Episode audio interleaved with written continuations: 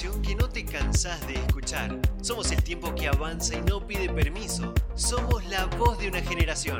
Todo lo que callamos ahora grita libertad. Somos Ucasal.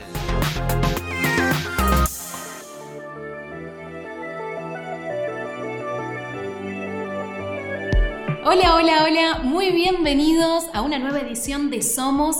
Mi nombre es Carolina Pérez y hoy estoy junto a Beatriz Guzmán y los vamos a acompañar en un nuevo programa viendo las cosas interesantes de la realidad en la que vivimos. Así es, hola a todos, esperamos que desde donde estén puedan disfrutar este programa tal como lo hacemos nosotras. Y el día de hoy vamos a hablar con Sebastián Díaz, quien nos va a contar su experiencia de vida y el cambio que logró cuando supo rodearse de amor. Algunas circunstancias de la vida eh, llevan a que tomemos decisiones o cosas que nos hacen cambiar nuestro destino y nuestra vida.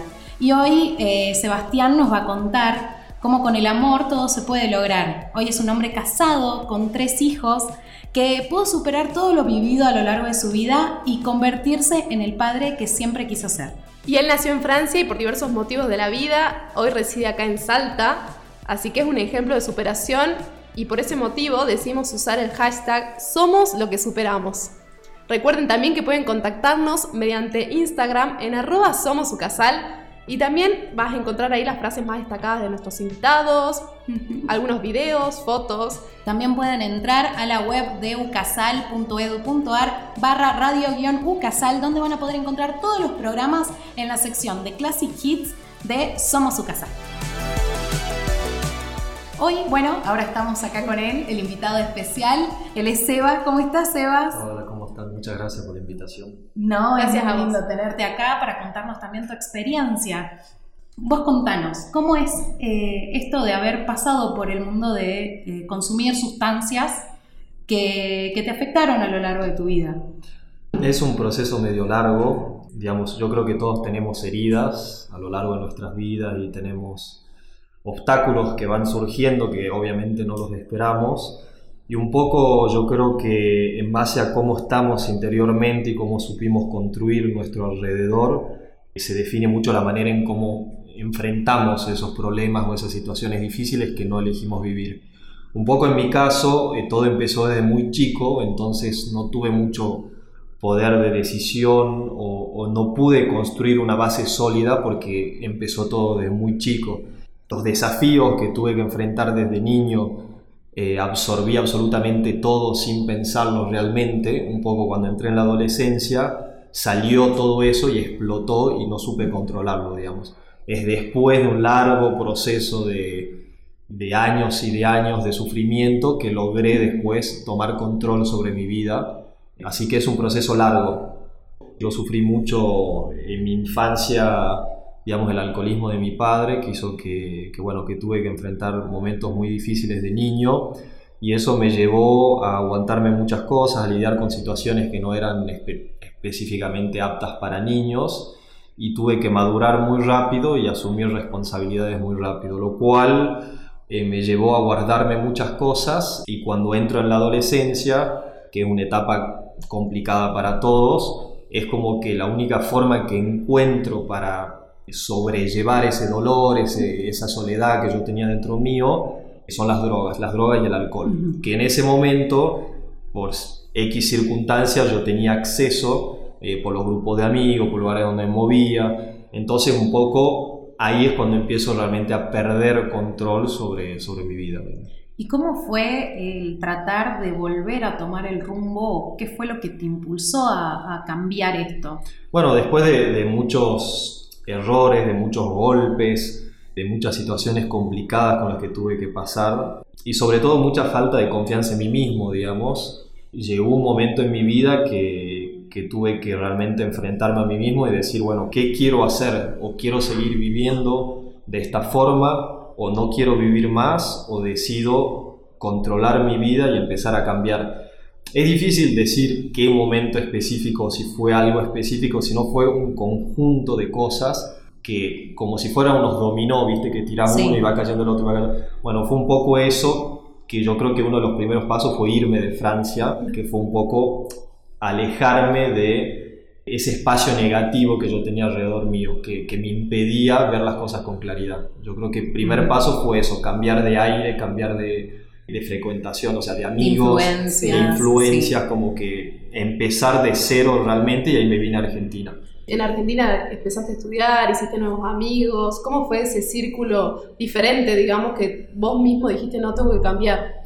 Llegué primero a Buenos Aires, llegué a Buenos Aires no me gustó mucho la ciudad porque la veía muy parecida, yo vivía en París, en Francia, entonces la veía muy parecida y me fui a Córdoba y un poco en Córdoba empecé con esa óptica de decir, bueno, quiero cambiar, tengo esa voluntad de cambio, pero bueno, a veces la voluntad no es que no alcanza, sino que necesito un, un poco Sí, de impulso, ayuda. de ayuda.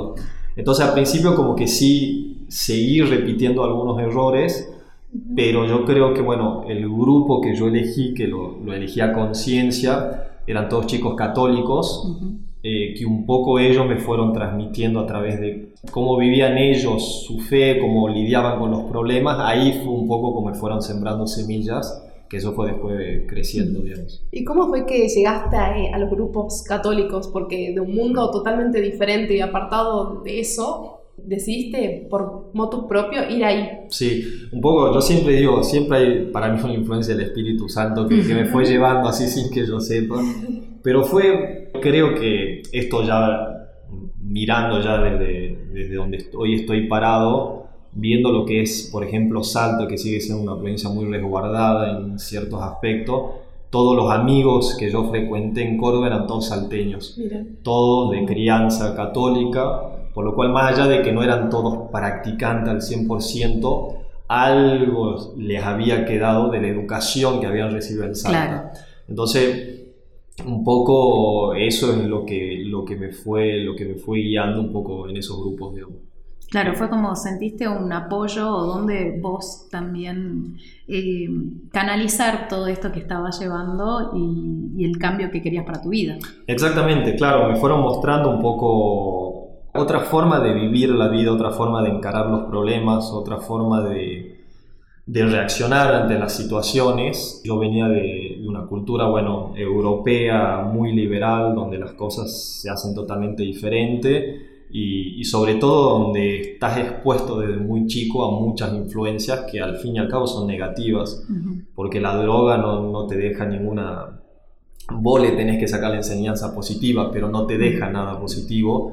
Y la realidad es que en Francia el consumo empieza desde muy chico y, y como que los límites se empiezan a excedir desde muy chico. Es como que querés buscar romper todos los límites y arrancás muy chico, entonces a los 16, 17 años es como que ya experimentaste todo. Mm. Eh, entonces un poco cuando encontré estos grupos es como que descubrí otra cultura, otra forma de vivir, que eso es lo que me inspiró mucho. Me imagino que era como tocar fondo o dar un giro ¿no? de 180 grados y decir, no, me voy para el otro lado. Claro, comenzar este proceso.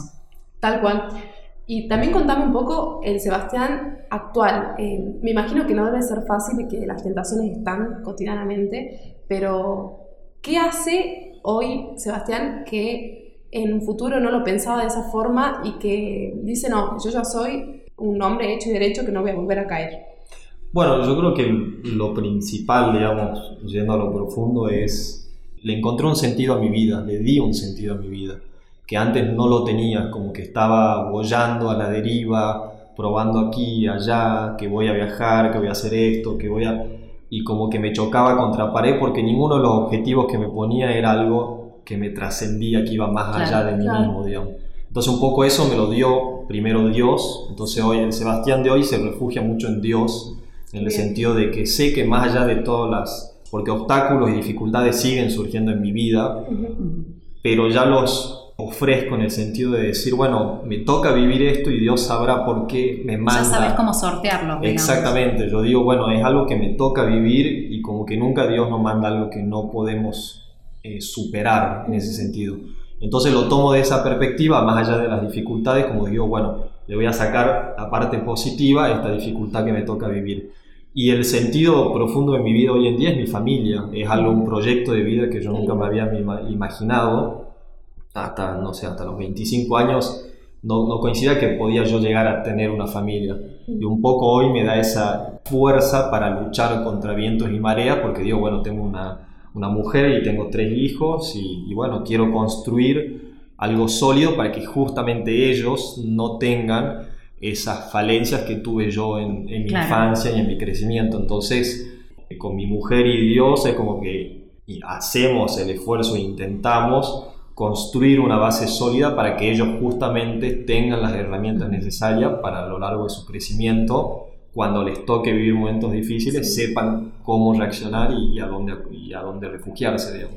A principios de este mes estuviste en el Congreso Joven que se Sí. realizó acá en la Universidad Católica Así y también hablaste sobre tu testimonio y cómo fue también influir también en los chicos, en las chicas también que vinieron y estuvieron presentes acá. ¿Cómo fue también comenzar a hablar sobre esto? Porque me imagino que también es un proceso aceptarlo y decir, bueno, puedo contar y ayudar a otros contando desde mi punto de vista y desde lo que yo pasé. Es un proceso porque demanda que yo eh, haya aceptado lo que me tocó vivir. El primer paso siempre es aceptar, primero, nuestras miserias. Yo creo que todos tenemos problemas, todos tenemos como un lado B, digamos, que a veces surge sin que, que, que lo llamemos. Entonces un poco es, cuando yo hice todo este proceso, es realmente hice una limpieza profunda en el sentido de decir, bueno, eh, esto está mal, esto está mal, esto está mal, esto lo quiero cambiar, esto lo quiero cambiar, ¿qué necesito para cambiar? Fue todo un proceso de construcción que hace que hoy me pueda parar delante de gente y decir, bueno, yo lo viví de esta forma y eh, logré a través de estas herramientas llegar a donde estoy hoy. Pero obviamente es, si me hubiesen llamado a los 25 años no podría haberlo hecho Claro. porque ni siquiera yo sabía dónde estaba parado. Claro, tal cual. Eh, pero hoy sí ya me siento de, sobre todo, siempre lo que yo digo en los testimonios es dar consejos, simplemente no es venir a decir hacer las cosas de esta forma o este es el camino, Claro. Claro. simplemente capaz que hay cosas que te sirven, otras no, pero es un poco decir, bueno, a mí me hubiese gustado cuando yo estaba pasando por todo ese momento a escuchar a alguien que me diga, mira, sí se puede, de esta forma, capaz que no iba a seguir ese mismo camino, pero como que te da unos, unos tips, unas herramientas. Claro, esos mentores que vemos por ahí en las series, en las... en- Sí. se veía en Euforia, yo voy a poner este, este ejemplo, nada que ver, pero bueno, eh, en Euforia se ve, que no hagan lo que hacen en Euforia, eh, pero sí, es una chica que llegó a ser drogadicta y que tenía otra persona que era su mentor, su tutor, que podía llegar a saber cómo era todo ese proceso para que llegue a sanarse y a poder seguir también con su vida, digamos. Sí, sí, tal cual. Yo creo que es clave buscar referentes positivos en su vida y también es, es, es confiar en el otro. Yo creo que siempre uno tiene que saber elegir de quién se rodea y diferenciar un poco la gente que está alrededor tuyo, por qué está alrededor tuyo. Hay mucha gente, más cuando somos más chicos todavía, como que pensamos que la cantidad de amigos es lo que Mejor. es mejor cuando en realidad es la calidad de esa gente. O sea, el sentido del por qué están con vos y si realmente es una verdadera amistad de gente que te va a ayudar. Entonces, es buscar referentes positivos porque somos muy influenciables y muchas veces nos dejamos llevar eh, sin que nos demos cuenta situaciones que en realidad no estamos preparados para vivir. Entonces, buscar referentes positivos y siempre animarse a hablar. Yo siempre digo un ejemplo con el panadero, con el colectivero, con quien sea, pero a veces es mejor hablar y contar las cosas y sacarlas de adentro que ir y buscar eh, callarlas con los vicios. Sí. Sí, eso es verdad. Pasa a los jóvenes y en la vida. Y me hiciste acordar que vino una entrevistada que habló de la conversión de su papá y estuvo muy bueno también porque pasó de estar muy cerca de la muerte a transformar eso negativo que vivió en un impulso para seguir adelante. Así que yo creo que ese es el mensaje principal que hay que darle a los jóvenes y a toda la gente que nos está escuchando. Sí, sí, sí, tal cual, tal cual. Sí se puede y es cuestión de... Yo creo que siempre a veces nos encerramos en algo muy oscuro pensando que, que todo va a terminar, que ese obstáculo, esos problemas o esa situación de vida que estamos viviendo eh, no, no va a cambiar nunca, cuando en realidad no tenemos la bola de cristal y no sabemos a lo largo de los años qué es lo que nos va a ir pasando y por qué estamos viviendo eso en ese momento específico. Entonces como que hay que, hay que buscar proyectarse más allá de ese momento, pero para hacerlo hay que buscar obviamente herramientas eh, que nos ayuden a, a canalizar positivamente ese momento y referentes que nos ayuden a decir tranquilo que es un proceso, es una etapa, hay algo después de esto. Sí, el, mejor ejemplo es Dios, como vos bien dijiste. Y me hizo acordar que hace poco, algunas semanas, se suicidó un chico de 19 años, una persona muy conocida de él, me contaba que estaba bajo las sustancias del alcohol y se terminó ahorcando, un chico que tenía una vida por delante y saber también que esa oscuridad puede terminar bien o puede terminar mal y depende de uno, ¿no? Ver cuál es el camino, como vos bien dijiste, o sea, pudiste salir, tratar de, buscar siempre la luz y aunque pensemos que no se puede, saber que sí. No, sí, sí, sí, sí, totalmente, sí, sí, siempre se puede y, a veces nos encontramos en lugares muy oscuros y muchas veces la realidad es que nosotros mismos nos cavamos el pozo, digamos, es que nosotros mismos nos vamos cavando el pozo más allá de que no elijamos, eh, más allá de que las situaciones que nos tocan vivir van más allá de nosotros y no las elegimos, eh, sí elegimos cómo lidiar con ellas. Y a veces en ese momento es como decís, nada, te cavas el pozo diciendo el de acá, el fin del mundo, de acá no salgo. Y ahí es cuando, por eso yo siempre invito desde chicos que vayan construyendo esa base sólida para cuando llegue esos momentos sepan cómo enfrentarlos, porque siempre llegan cuando menos los esperamos, digamos. Entonces es como que no hay que decir, bueno, soy chico, no voy a tener problemas, sí, no, no, sabes qué te puede pasar o le puede pasar a familiares, a cualquier persona alrededor tuyo, y eso no sabes cómo te va a impactar a vos. Entonces como que siempre, lamentablemente, la vida es dura y hay que estar preparado para, para justamente tener un futuro positivo, digamos. Claro, bueno, queremos agradecerte, muy lindo todo lo que nos contaste. Y lo importante, sacar de esto de que sí se puede y de que sí se puede tener un futuro y positivo. Así que recuerden, pueden hablarte también por Instagram en Sebastián Díaz 1298. También pueden escribirnos a nosotras en arroba somos Ucasal y obviamente escuchar todos nuestros programas. Así es, por la plataforma de Ucasal y, también en Spotify, como siempre. Así que gracias, Eva. Gracias. Muchas gracias. Bueno, nos vemos en el próximo Somos. Gracias por acompañarnos en un nuevo programa de Somos. No se olviden de seguirnos en Instagram para ver todas las novedades y mejorar en cada episodio. No dejen de escucharnos en Radio Ucasal y Spotify. Nos encontramos en el próximo Somos.